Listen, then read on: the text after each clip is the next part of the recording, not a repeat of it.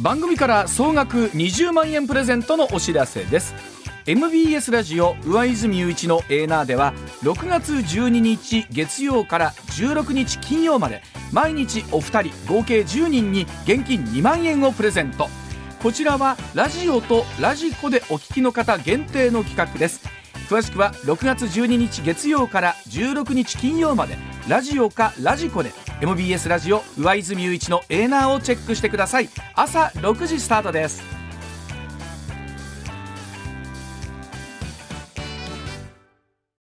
さあ時刻6時24分になりました。ここからは石田英二さんでございます。石田さんおはようございます、はい、おはようございます。よろしくお願いいたします。ではまずはこちらからです。ガソリンの補助金9月末で終了へでございます経済産業省は26日ガソリンの小売価格の急騰を抑制するため石油元売り会社などに支給している補助金6月から段階的に引き下げまして9月末で一旦終了すると発表いたしました。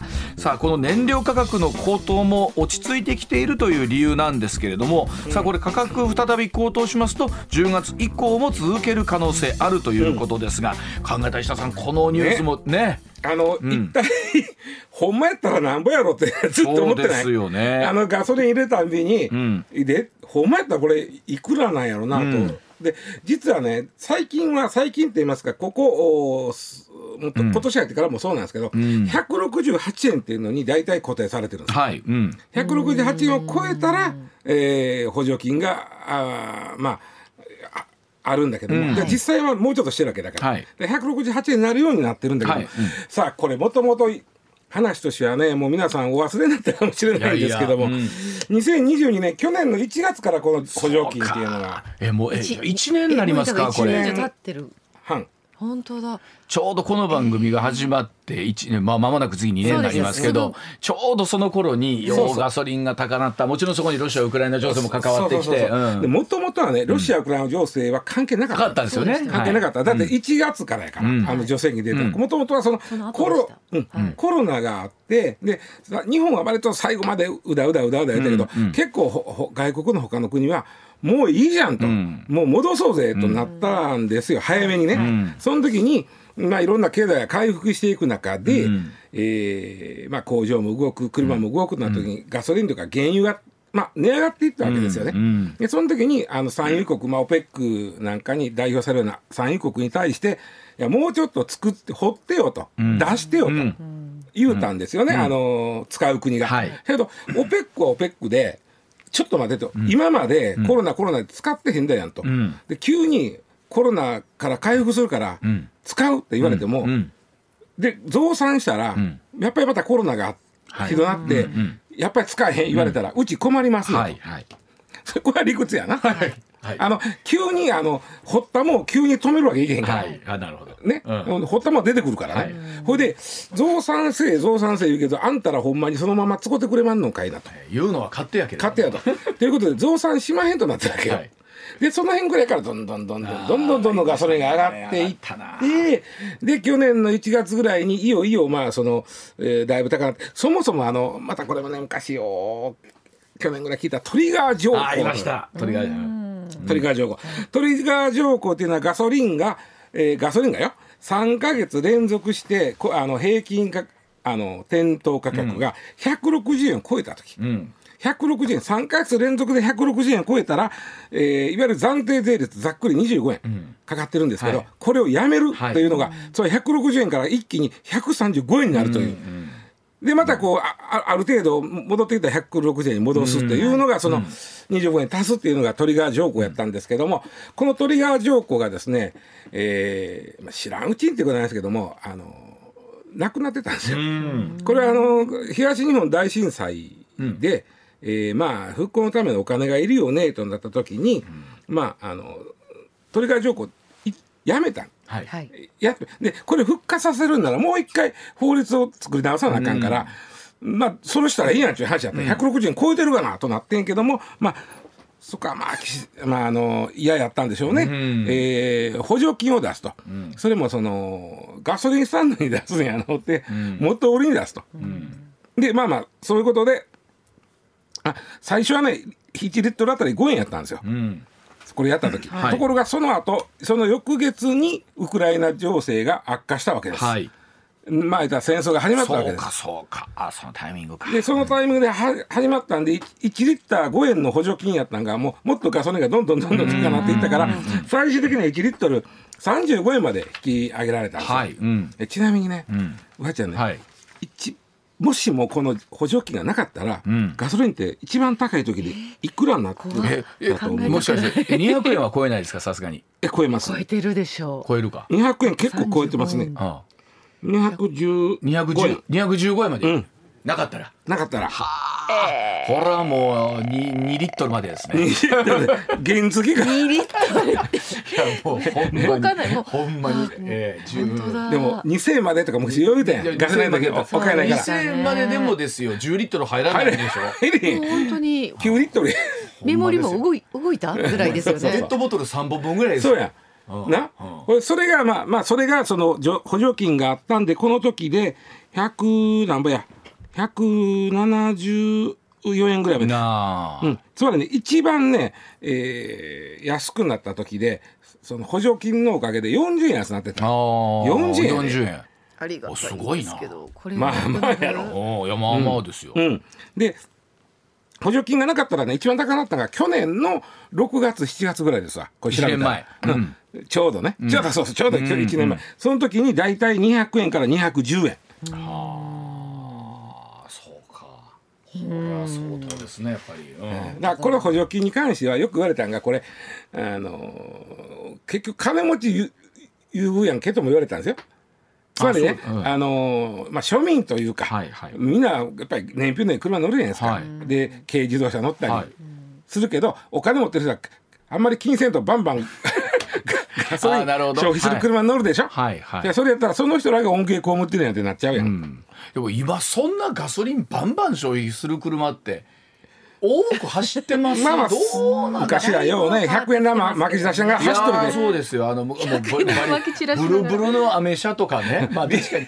乗ってる人いますよ 俺最大で人が人のやけど、乗ってるの見てねリッター2キロのみたいなうわもうほんま巻いて走ってるみたい。なもんですよロケット。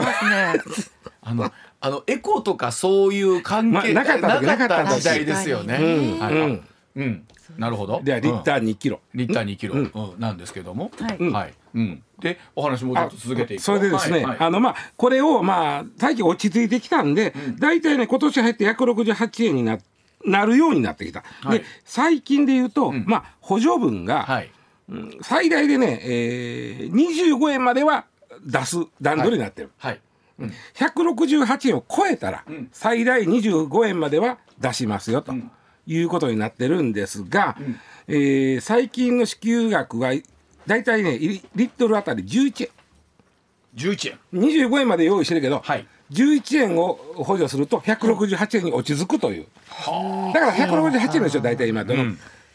まあまあそれははい。デコボコあるけど、うん。168円を目安に補助してるんで、えーそういうことなんですね。はい。でこれが段階的に引き下げられてくるということなんですね、現在の現在は168円を超えたら25円まで出ます、うん。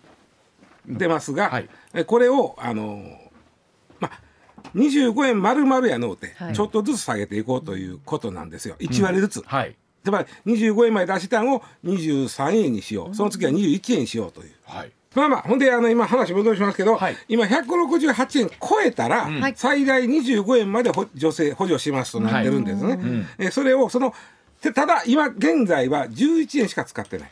25円あるうちの。11円しか使ってない。11円で168円で収まってる、はい。あなるほど。それがなかったら180円ぐらいやことやはい。そうか。でこれはどえ順次？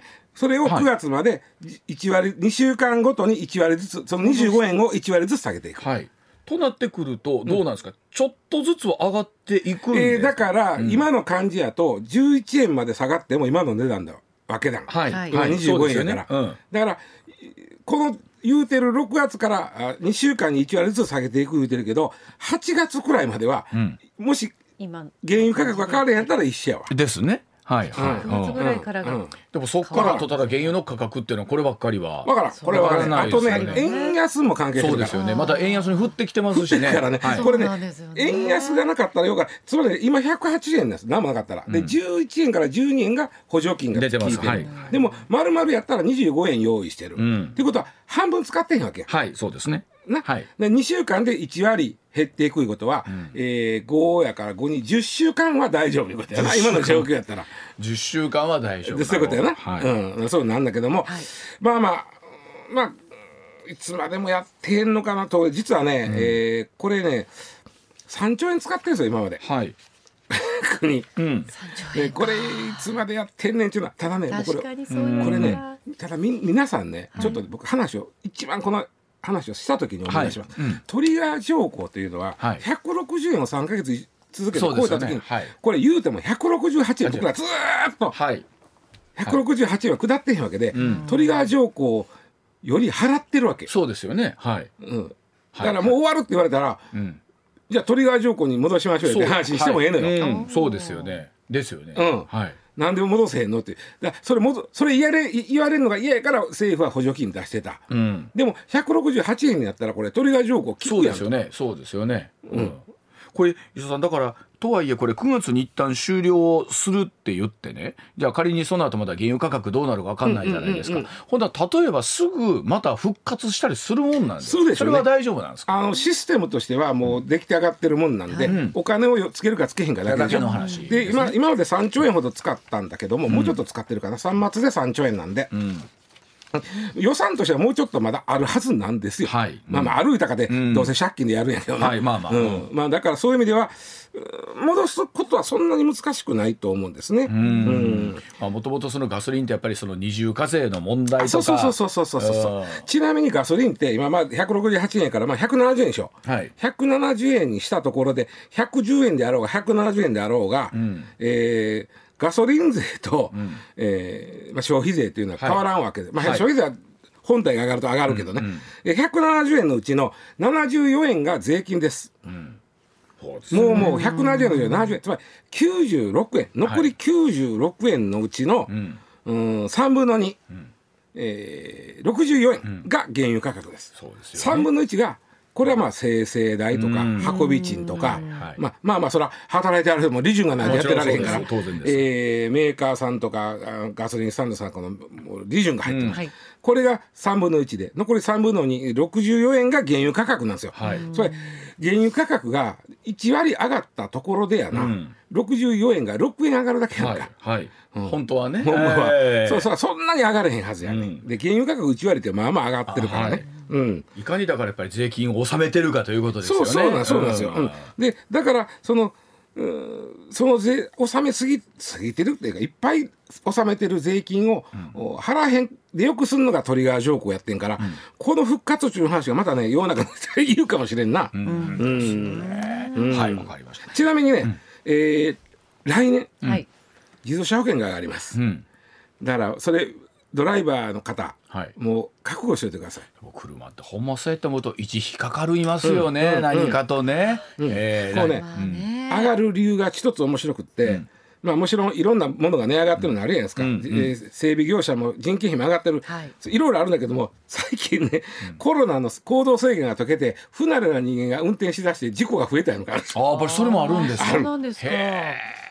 へえー。なんかまあ世の中動き始めるとそんなことも出てくるんでしょうね。まあ、これは来年からですね自動車保険上がるのは、まあ、いろいろ上がるんで、ガソリンのこともやっぱちょっと気になるなというはい。ことです。では続いていきましょう。6時38分回っていますさあプーチン大統領盟友エルドアン氏の再選を祝福いたしました。ロシアの国営メディアによりますとプーチン大統領は再選を果たしたロシアのエルドアン大統領に対しましてトルコ首脳としてのあなたの無視の仕事ぶり私のないですね、無視の仕事ぶりを反映した結果だと祝福する声明を発表しました。プーチン氏長年にわたりエルドアン氏と盟友関係を築きましてウクライナ情勢でも協力を得てきたことから再選に安堵しているという様子なんですがさあロシアとトルコの関係今後どうなっていくのかという話でございます、あのートルコってさ、はい、はいすごい場所にあるよなやっぱし。うんまあ本当中東とヨーロッパそうそうとねいろんなところ。西洋と東洋と。まあそこはなんちゅうの？融合すると。こそうですそうです。だからご飯も美味しいみたいな、ね、よく言われるのがね,、はいそうですよね。えーであのべっぴんさんも多いとかはいいろいろ言われるんですけども、はい。あのそういう非常に地政学的に重要なところにあるだけに、どっちかによるっていうのはやっぱりやりにくいんだよね。そうでしょうね。うん、だからエルドアンさんもお親ロシアとはいうものの,、いあの EU には入りたい言ってるわけや。しそうですよね。ああの、ね NATO には入ってるわけじゃないですか。ね。で、えーウクライナだウクライナに対してだってウクライナの農産物の輸出の再開を実現させたのはエルドアンさんですからね、国連に対して。でそういう意味ではうん全合意外交というよりは、やっぱし偏らんように偏らんようにしようとしてるというのは。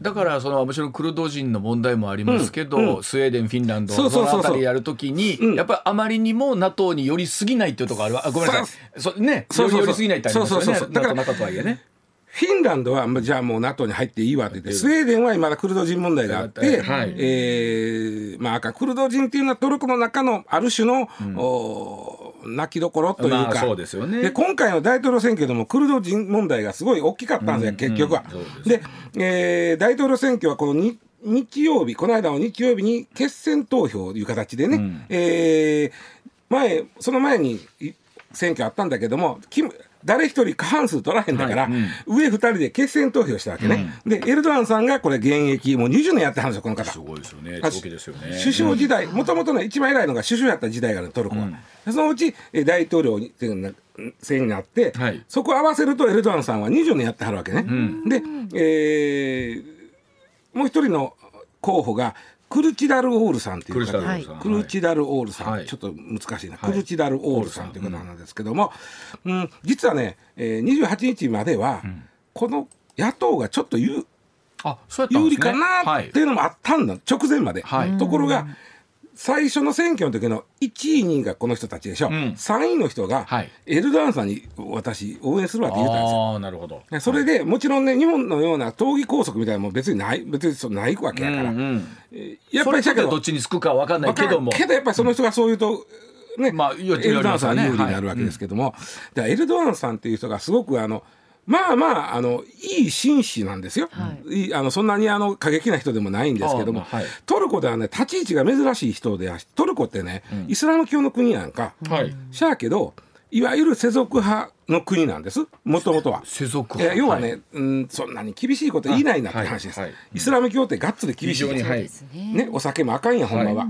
でそれちょっとぐらいええやんっていうのが、あの比較的マイルドな。マイルドマイルド、マイルド。でね、はいはい。それでこうはって言われてる人たちが多い国なんですけどもエルドアンさんっていう方はもうちょっとあの厳しい、えーイスラム教としてはきび教えが厳しい家庭で育った。ほう。しかも貧しい、えー家庭出身の方なんですよね。うん。でまあ、えーでも一部のそういうあの世俗派の人っていうのはエリートが多いんですよね。うん。まあそりゃそうやろ、はい。わかるやろ、はい。その厳しい戒律のもとで自由に商売しづらい。うんうんうん。確かにそうねですよね。儲かったらさ、はい。美味しいお酒も飲みたい。そりゃそうですよね。ね、ちょっとはこう戒律をはい。厳しいところよりはもうちょっと美味しいものを食べたい、はいそりゃそうですよでエリートが多いわけ、はい。でトルコのエリートは世俗派の人が多い。でえーエルドアンさんはまあ言ったら貧しいとこの生まれで、えー戒律に厳しい家庭で育った、だからどうやったかでそこはこう厳しくなっていくんだけどもそうはい。そんな中でその生活水準の低い地方の人。うん。ね、うん。地方の人に対してこのエルドアンさんは優しくいやもうちょっとこの人らの生活水準上げよう。あと、はい。道路がないんやったらやっぱりインフラ整備もせなあかんしこれ水引いたらいいなと、いうことでこの20年間やってきたんで、うんざっくり言うと、地方はエルドアンさんの支持が多い。なるほど。なるほど。はい。で、えー世俗派のエリートって都市部に住んでる人が多いんで、都市部は野党支持が多い。野党今回の場合ね。一昔前の日本ってそんな感じありあませそうでんです。今でもまあそういうとこ若干ありますけどもね。あね。うん。あのもうちょっとそのあ格差がは激しいというかうん。今日本はね都市部でもしんどい人いっぱいいてるわけでね。うん。そういう意味では格差があ激しいわけですな。で,、うん、でだんだんエルドアンさんがあいやもうちょっとイスラム教徒にやねんから俺たちは、もうちょっとがあのそんな緩いことでどうすんねんって言ってきたからだんだん息苦しくなってきたことがある。はい。うん、で一番ねあこの人ねイスラム教徒やなと思ったのが、あの金利なんですよね。あはい。うん。金利。はいあのーまあみんな各国が、まあ、日本はねあんまなかなか金利を上げへんですけども、うん。金利上げへんでどっちかというとあげ下げへんで上げていったでしょ。下がってた金利を上げていったでしょ、でエルドアンさんは考え方は、金利は低い方が、えー景気は良くなるという考え方なんですよ。すごいインフレなんでしょ？ね。金利を高くすると景気を冷やす、そりゃそうやわな、うん。景気を冷やすからやったらあかんってで、はい低く抑えはってんけど、はい。これもみんなちょっとね日本では分かりにくいんだけども、そもそもイスラム教は利息を取っちゃダメなんです。はあ。これで僕思うんですけどそれ何かに書いてあるんですか？コーラはい。はい、利息は取ってはいけない。ないっていうのが。人に金は貸してもええけど利息を取ってはいかんとなってるわけ。それはねイスイスあイスラム教の教えって割と理にかなってる部分があって、それで言うと、利息をで生活するということは、あの何も生み出さないじゃん。その人は、ん。その人はね、うん仕事してへんわけ、はいはい。でみんながみんなそんなことしだしたら、ろくな世の中になれへんぞというのが根本にあるわけ、はい。だから利息を取ってはいけない。昔面白かったのがねイスラム教の銀行が、イスラム教以外の国に進出していた時に会議してるんですよね、まあ、ニュースで見たら会議大、はい。もうみんなこう首寄せ合ってね、でそれ何を会議してるか言ったら、俺たちの銀行は利息は取らないよなと、金は貸しても。そう銀行としての役割がなかなか難しい。あ後で言いますけど、はい。やり方がある、はあでこれってさ俺たちが今行こうとしてる国の人は理解できるやろかっていう会議をしてるいやなかなか理解難しいですよ、でだからそういうのは僕ねイスラム教ってなかなか優しい教えなと思うんですがじゃあ銀行はどうして儲けてるか。そう。言うたら貸すんですよ。はい。例えばうわちゃんが、まあ、ええ何でもええ何でも言えば、あある商品を作ってる、はい。でそれを売れ出したと、はい。ね、だから今ラインが2つやけど、もうあと2つ増やして、はいえー拡大したい。という時は設備投資したい。そうそうそう。当然銀行にお金借ります。だから普通の銀行は貸したる代わりに、はい。あの利子で返してなはいいか、そうですそうです。イスラム教の銀行っていうのは利息取っちゃダメなんで、はい。貸せたるから、はい。儲かったら配当頂戴なんだよ。配当という形で。それはいいんですか？配当つまりねさっきの話です。産業が動いてるから噛めへんのです。ああ確かにそうですね。うん。そうですね。あのうわちゃんが2つのラインを4つにした、そうしたら産業が動きますかさまるやんか、はい。はい。大きなるやんか、はい。その結果の配当はそれはもうありがたくいただきましょう、で、イスラム教の人が預けてる銀行お金預けてます、その預けてるお金預けてる人々に、えーこれ配当ですって渡す。あの似て非なるんですね。だからちょっと違うんですよ。利子と配当は。だから、えー利息というのは儲かろうが儲かろうまいが取るんです。そうですね。そうですね。借りた以上はね。配当っていうのは儲かれへんだら取らないんです。はあだからイスラムの銀行があ企業にお金貸してうわちゃん、はい。2つあるね、はい。えーラインを4つにしたけど4つにしました。うまいこといきませんでしたと。そう。あそうで終わり、利息取らへんわ言って。でもやっていけるっていうことなんです、でもそうするとそうそれでもはい。銀行はやっていけるんですけど、やっていいわゆる貸し倒れ貸し倒れまああるあるけど、うん。リスあの配当もあるから。そこはまあうまいことやるんですよ。それはある程度ね、あのなんちゅうの見ると思いますよこの事業はなるほど、まあこれはこのお金やったらうまいこといくよなっていう。それはどこのか銀行もそれ当たり前やん。か。当たそれないと誰でもできてないそんな仕事。それは見るんだけども、あこれは確かにお金貸してあげたらうまくいきそうやなとなったら貸してあげるわけですよ。はいはい。で配当をもらってそれを預金者に配るっていうのがイスラムの銀行のやり方なんですね。ん。でこれがあるんで、んそう考えるとイスラム教に、えーある種、まあ、戒律にのっとってやっていきましょうというエルドアンさんにしてみたら、利息を上げるというのはやっぱり嫌なのよ。でどんどんインフレ進んでって加熱してってるのに、うんうんそこのところで金利下げちゃったらますますになるんじゃないかと素人は思いますよね。下げることによって、えーきえっと景気なんていうの景気っていうかその企業経成績が良くなって、それでいいやんっていう考え方なんです。でも物は上がっていった。そうですね。えっとねひどい時はね年率換算で8割、はい。8割やね。いですよえね。でもまあ今では落ち着いたとはいえね4割や。でしょ？1年前100円やったもんが140円や。でしょ？そんなもんまあたまらんで。で？うん。日本のいろんなこう品目値上げどころの話じゃないですよね。でうんそれもあったんだけどもやっぱしなんやかんや言いながらエルドアンさんは支持があったなということなんですね。うん。でロシアとおトルコというか、ロシアとエルドアン政権の関係でいうとロシアにとって最大のエネルギー供給国がトルコなんです。うん。ロシアってエネルギー石油とか石炭輸出してますけども、はい。一番買ってくれてるのはトルコなんです。うん。うん。で、えーそれに関して 面白いのがトルコやっぱりちょっと今あんまり景気よくない、まあはい。インフレ上がってて、えっと850億円ぐらいロシアにお金払わなあかんねはい。んでちょっと待ってって。ほ 待ってなんですよ、はい。でそれはもうプーチンさんが「じゃあないなエルちゃんが言うねんから。でも それこそロシアとってこれは経済制裁を受けてるわけですからその850億は喉から手が出るほど欲ししかも一番の売り先よ。でしょ？一番売り先の人が「ちょっとお金ないねん今」言うたら「しゃあないねエルちゃんが頼んでんねん」ってほな待ったるわ。そこまでの関係ってこってとですね。ことですね。そう、うん。そう。それだからほんまにあの、これはエルドアンさん今回の選挙があったからロシアがやったことなんですよ。うん。あの負けたら負けた待っといたる、はいはい。ある時払いの最速な人はやんけど、もうちょっと選挙あるわ前待っといたんで、はい。ほんならエルドアンさんとしては助かったからそれは言えるよね。はいですね。うん。うん。でえーっと一番ねだから今回ね相手のクルチダール・オールさんが言うてんのは、はい。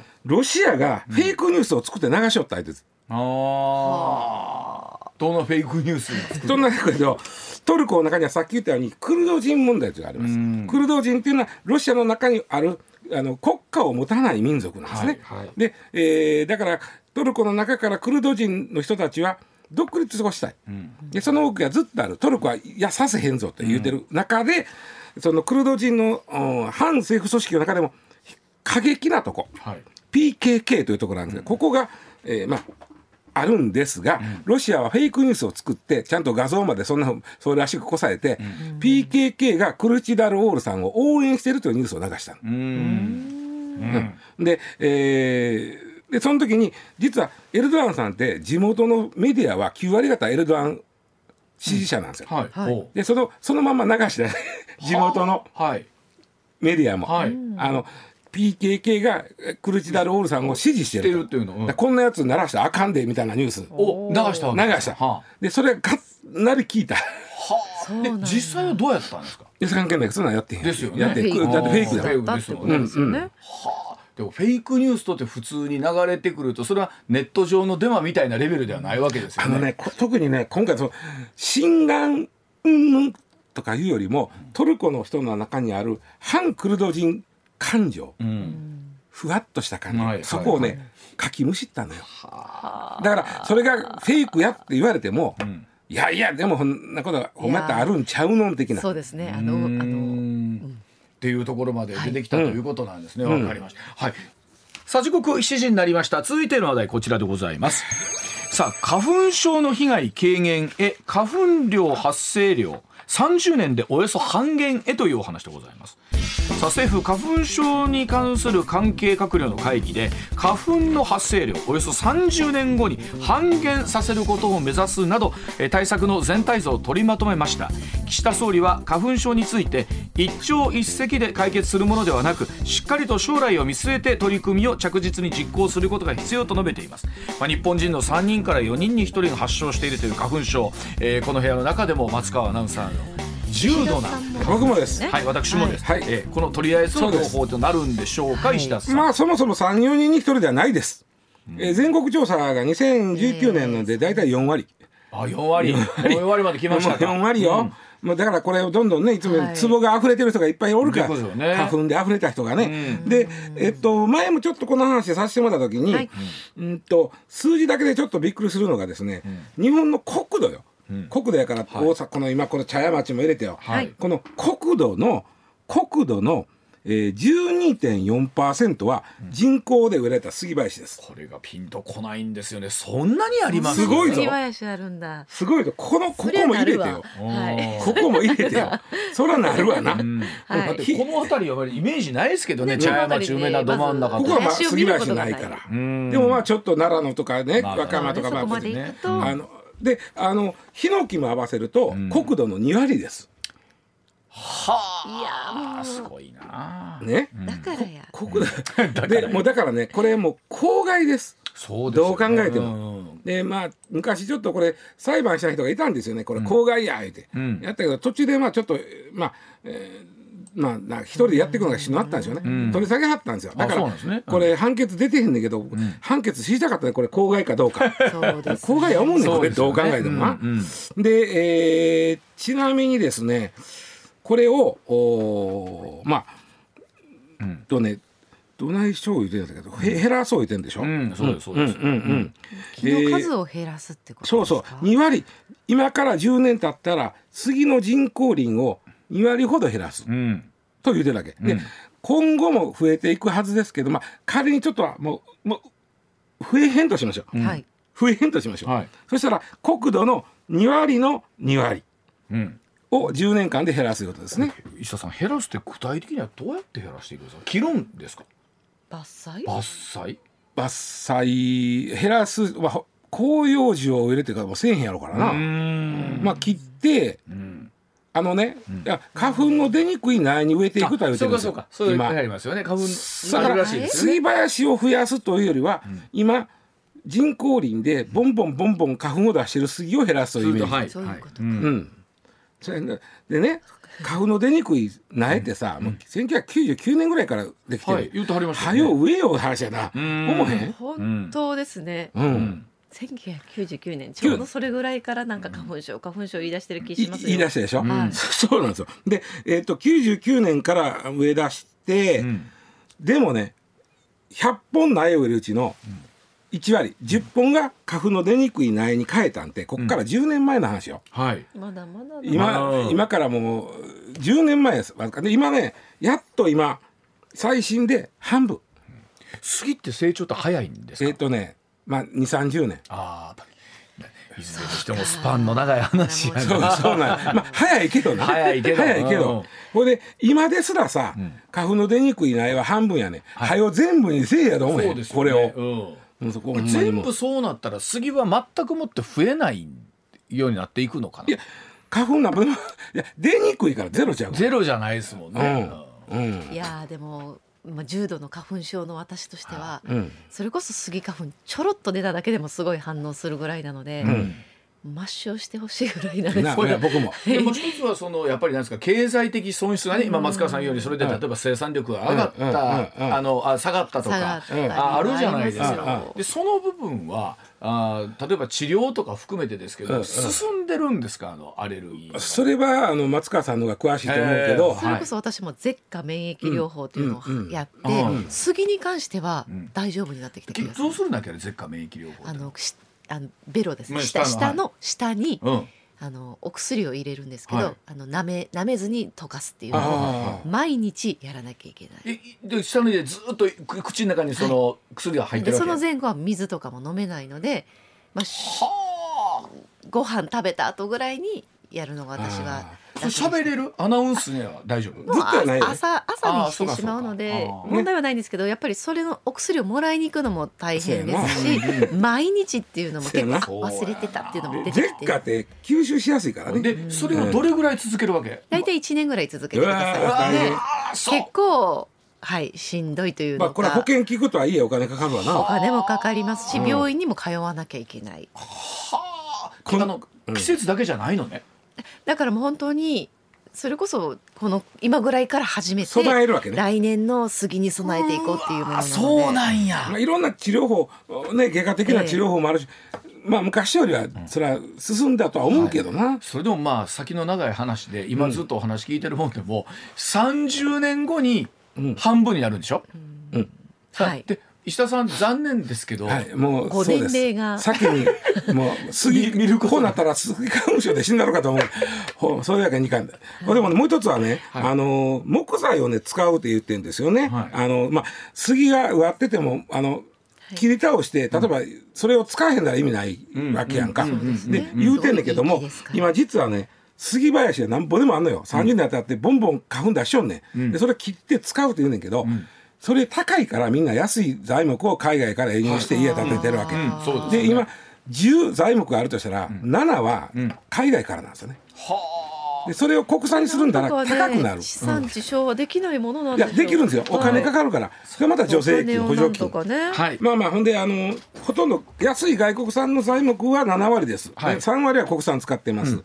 で国産ばっかりにしようと思うとやっぱ高くなるわけじゃん。うんでそれをじゃあまたお金どっからか持ってこない不思議ですよね。本当はそんだけあるんだからじゃあ安くなるのかってさ、安くはならないんですね、それだけあってもね。まあなあ、うん。僕は材木屋さんちゃうから分からへんけど同じすぎでも違うんでしょうかねね。お子さんと。まあ質がいいというのはもちろんあるんでしょうけれども。いいかな。やっぱりな、うん、だからああるのに使えない、えーでうん。それで材木さん屋さんは困っとる、でそれでもうヒノキは増え続ける、外国から輸入してる、本当にいろんな矛盾を抱えてて。悪循環で切り倒して、えー太陽光パネルを置く。それはね、今のねその CO2 削減の動きからは反するわけやんか。ああそうですよね。なだからやっぱりそういうとこも考えるとね。切り倒したら花粉の少ないやつが増えていく。それをねもっと早うやっとけよっていう話やのあってんから。それでも30年後ですからね。あの半分になるのがせやね。ねはい。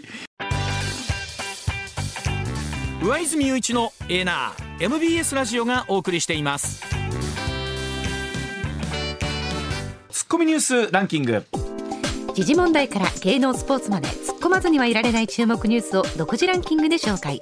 ランキングを紹介する前にまずは芸能スポーツです、はい第16回オリコン上半期本ランキング2023が発表され、村上春樹さんの「街とその不確かな壁」が上半期ブック1に、はい。ブック1位に輝きました、はい。うん。通算3回目の1位獲得となりこれは史上初の記録となります。これね2位以下を見ると2位がポケットモンスターの公式ガイドブックなんですよ。2位にそれが来てるんってですか？ことなんですよ。考えたらすごいと思いません、はい。えー共に世界日本初から世界になったもの本と いうことなんですけどあのなんていうんですかやっぱガイドブックもね一方でなんだろう今ほらインターネット上ではい。こう出てくるとはいえやっぱり本にしてほしいんだなと思う人もいるんだろうなと思う。なんかちょっとコレクトしたいっていう。そうそうそうそう。なんか共にこう時代を表すなと思いながらあこのランキングを見ておりました。はい続いてプロ野球のセ・パ交流戦初戦。オリックスは広島に4対0の完封勝ち、うん。阪神は西武に3対1で勝利しました、はい。阪神は今季最長の9連勝で2007年以来16年ぶり、ん。5月は19勝4敗の快進撃で球団月間最多の19勝に並び今日勝てば記録を更新します。しかしね。なんて気持ちがいいんでしょう。本当にねなんだろはい、なんか気持ちをどうしていいか分からない。ちょっとふわふわしてくるんですよ。どうしよう。もうすえもうそろそろよね？あ、あのーいやちょっとっていう、はい、でちなみに今日はあのベルナドームは、えー MBS はテレビの中継もありますので、はい。あの本当にね、はい、そうなんですよ。今日の新記録をしっかりと MBS で放送できるのかどうかというのを多分今いろんな人たちがいろんな人たちが急,、急に、えっと、いい人になってると思います。いい 急にいい人になってお年寄りに席譲ろうみたいになってると思います。そうですね。はい、はいそれではニュースランキングまずは第5位異次元の少子化対策をめぐり政府が6月中にまとめる子ども未来戦略方針案の概要が判明しました、うん。子ども子育て政策の強化については年末までに結論を出すと明記、うん。岸田総理は財源に関して検討を深めると強調してきましたが負担増を伴う具体的な議論は先送りした形となります。いや本来ならここでしっかりとその財源についてもお話が出てくるはずなんですよね、でもこれこうなって先送りにしてるということはですよ。またこれまたえー選挙でここを争点にしたくないんじゃないかみたいな見方にもなりますし、まあ、一方で本当にえどこまで我々負担をしなきゃなんないのかっていうことね、まあ、一方で日本の将来どう考えるの大事なことなんですけどここの議論はいるなと思いますよね。うん。続いて4位。政府は30日花粉症対策の関係閣僚会議を開き10年後に杉の人工林を2割程度減少ささせるなどの対応を進めた上で30年後には花粉の発生量の半減を目指すとする新たな対策を決定しました。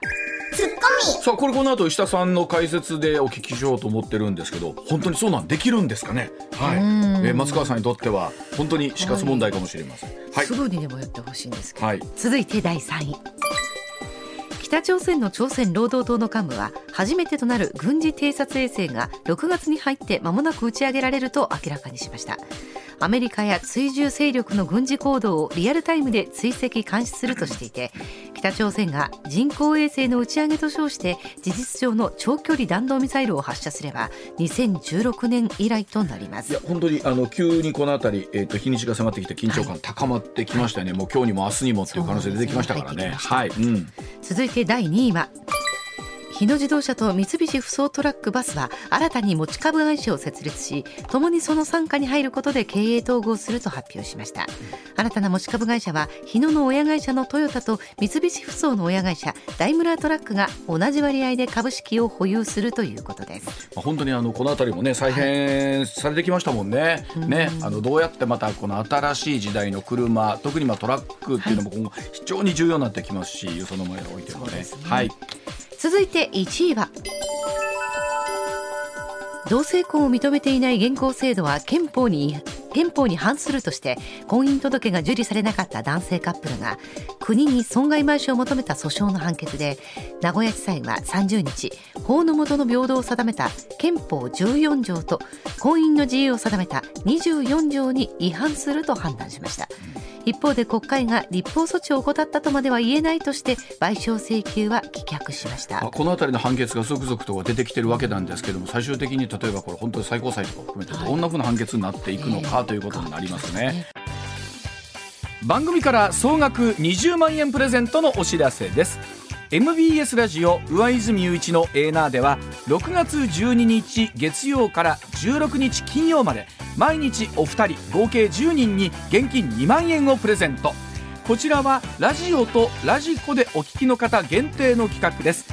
詳しくは6月12日月曜から16日金曜まで。ラジオかラジコで MBS ラジオ上泉雄一のエーナーをチェックしてください。朝6時スタートです。